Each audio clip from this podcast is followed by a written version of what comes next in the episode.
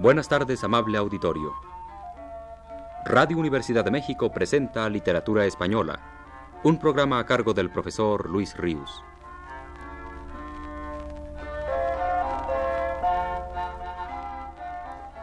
Con ustedes el profesor Luis Ríos. Después de haber hablado en la pasada ocasión de los entremeses de Miguel de Cervantes, voy a referirme hoy al Teatro Mayor de ese mismo autor. Joaquín Casalduero, el crítico contemporáneo que más a fondo ha estudiado las comedias cervantinas, ha escrito lo siguiente a este propósito. Tal como conocemos hoy la obra de Cervantes, y si descontamos las poesías juveniles de su primera estancia en Madrid, el escritor parece haber comenzado su actividad creadora dedicado igualmente a la poesía y al teatro. Cuando en 1585 aparece la Galatea, ya hacía tiempo que había visto representar sus comedias. Quizá empezó a escribir para el teatro a su vuelta del cautiverio, y en el plazo de algunos años estrena en Madrid con éxito unas veinte o treinta obras, de las cuales se han conservado diez títulos los tratos de Argel, la destrucción de Numancia, la batalla naval, la gran turquesca, la Jerusalén, la amaranta o la del Mayo, el bosque amoroso, la única, la bizarra arsinda y la confusa. Han llegado a nosotros en diferentes manuscritos las dos primeras, que no se publicaron hasta 1784. Ciertos críticos creen que algunos de estos títulos no son de obras perdidas, sino que hay que buscarlos en el volumen publicado por Cervantes, quien ha afirmado terminantemente que los títulos citados son de obras representadas con éxito y que las ocho comedias no las quisieron representar. Es caprichoso sin pruebas documentales no atenerse a su testimonio, habiéndose conservado los tratos, hay quien considera los baños de Argel como una refundición. Son obras totalmente distintas. Con la excepción del rufián dichoso, que no pudo escribirse antes de 1596, lo único que sabemos con seguridad por lo que se refiere a las fechas es lo que nos ha contado Cervantes dejó de escribir para el teatro, dejó de escribir en general hacia 1586 o 1587, y al volver de nuevo a las tablas hacia 1592, se encontró con que sus obras eran rechazadas, más exactamente con que no se las pedían. No las ofrecía él por orgullo, por no sufrir humillaciones, porque sabía que era inútil, lo cierto es que directa o indirectamente los cómicos estaban informados de que Cervantes había escrito nuevas comedias y no se las pedían. Cervantes nos da dos razones de esta conducta. La primera es corriente todavía hoy entre autores y empresarios. Las compañías tenían sus poetas y Cervantes al incorporarse otra vez al teatro no consiguió ser admitido en el círculo teatral.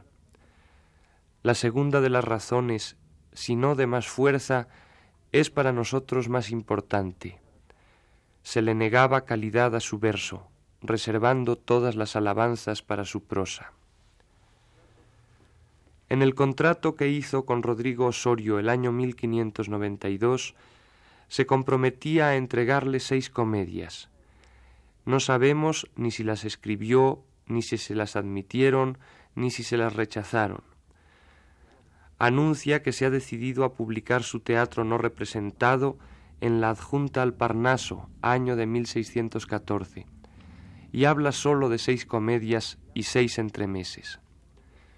Cuando en 1615 aparece su volumen, nos encontramos con ocho comedias y ocho entremeses. Es posible y probable que desde que las escribió hasta que las publicó las estuviera corrigiendo, en 1615 todavía estaba dedicado al teatro, componía por entonces El engaño a los ojos. Sólo conocemos el título de esta comedia que cita en el prólogo de las ocho comedias.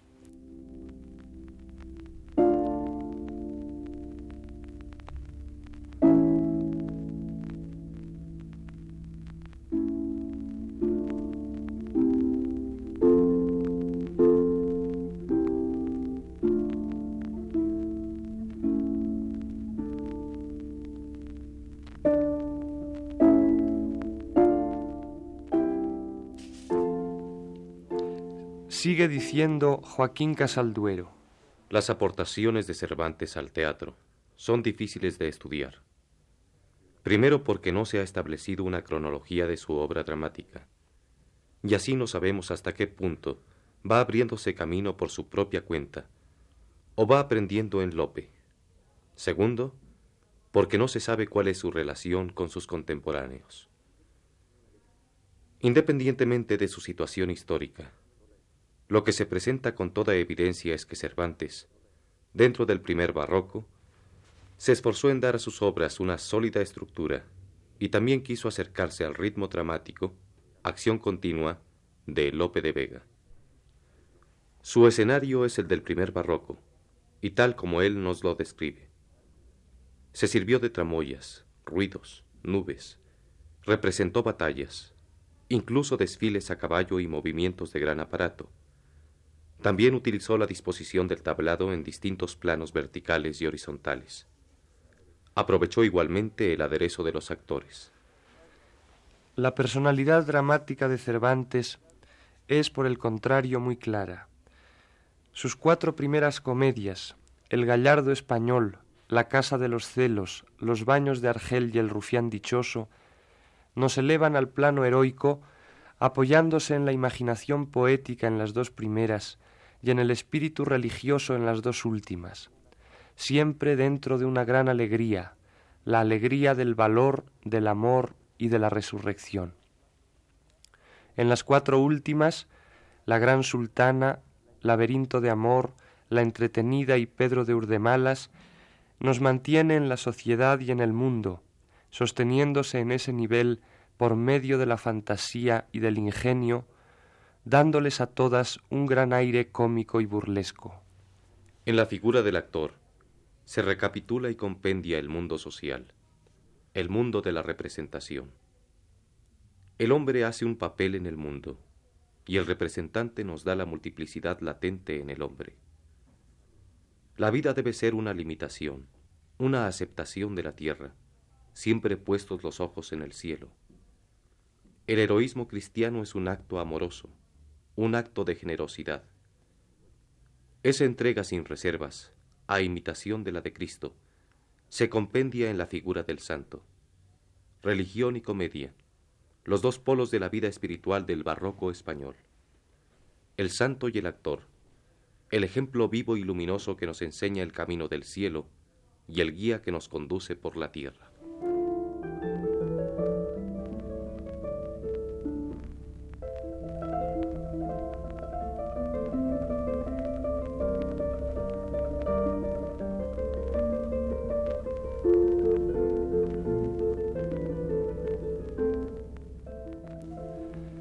Situando el teatro de Cervantes en el conjunto de su obra, sigue diciendo Casalduero.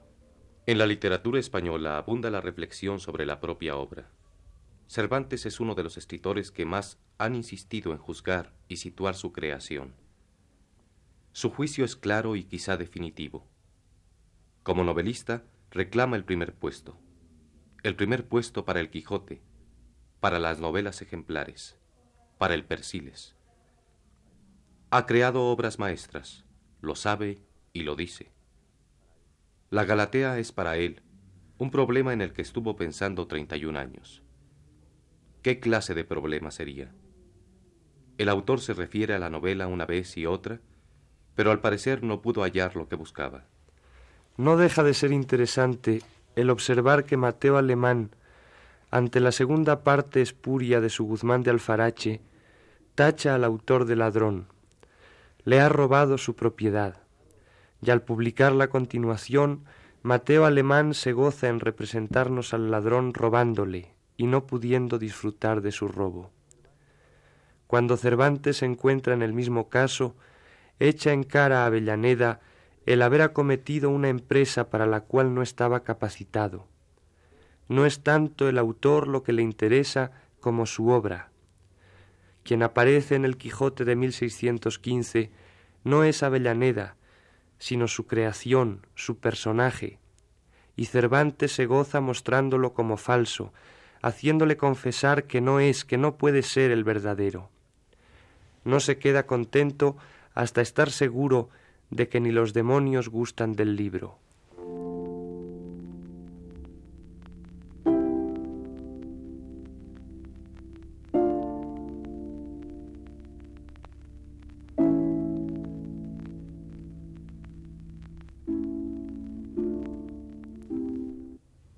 Aparte Garcilaso, que preside desde su puesto único, los dioses vivos de la poesía en esa época son Herrera y Fray Luis de León.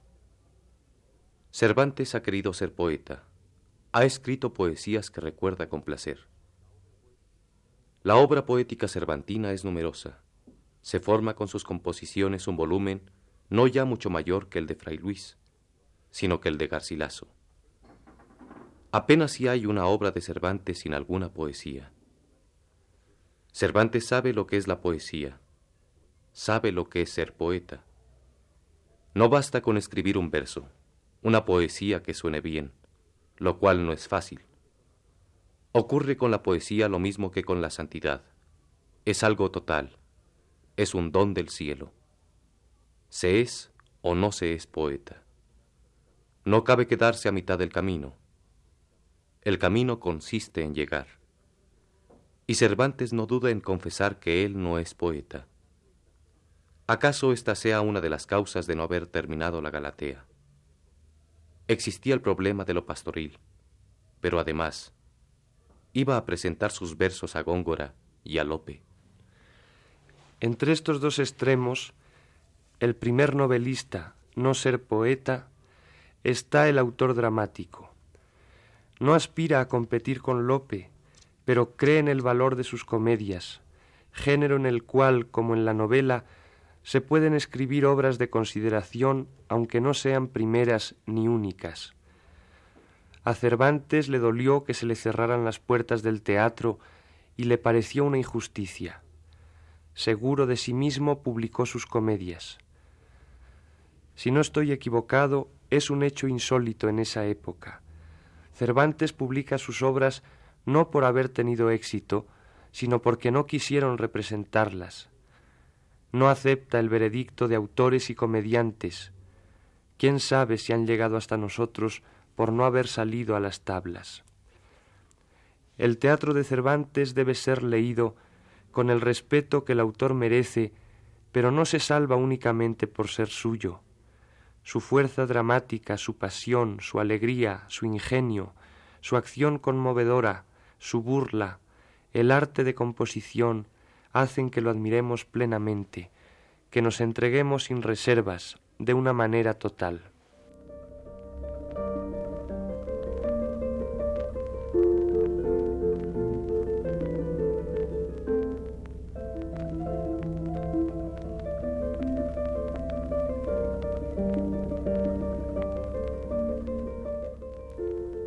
Hoy no podemos imaginarnos su obra sin las comedias y los entremeses. El tema religioso es en su teatro, donde queda mejor expresado.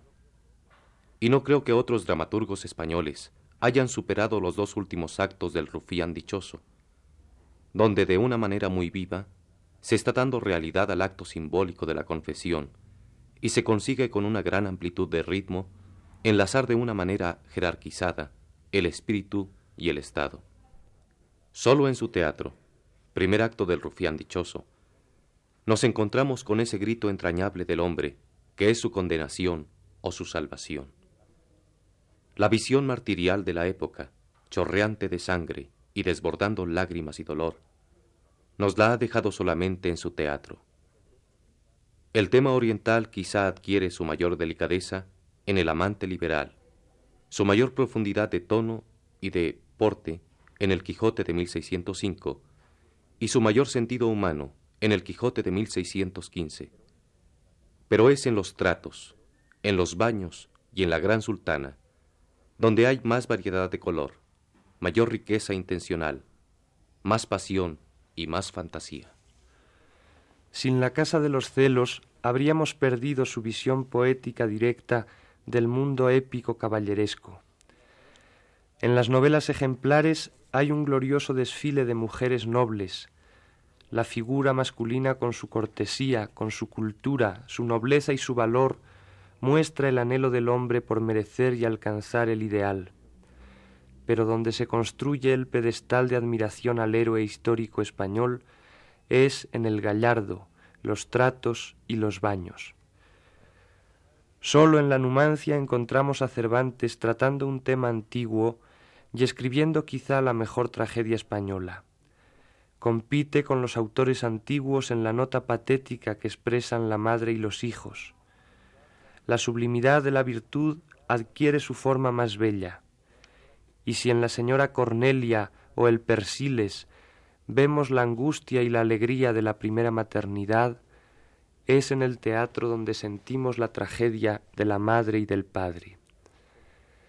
Como en las novelas ejemplares o en el Persiles, nos hace penetrar en su teatro en el mundo novelesco italiano y social español. ¿Acaso sea en su última novela, donde espíritu y sociedad, templos, islas, la iglesia y la comedia se presentan en un acorde más amplio, abarcador y majestuoso, más llenos de contrastes, de aciertos rítmicos y de color? Pero el pecado y el arrepentimiento, la variedad del hombre reciben su forma más compacta en el rufián dichoso y en Pedro de Urdemalas.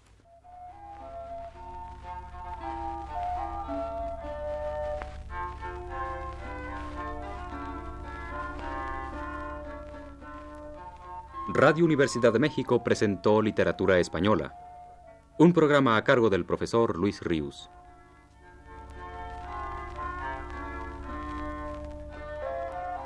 Agradecemos su atención y les invitamos a escuchar el siguiente programa de la serie el próximo viernes a las 18 horas. Muy buenas tardes.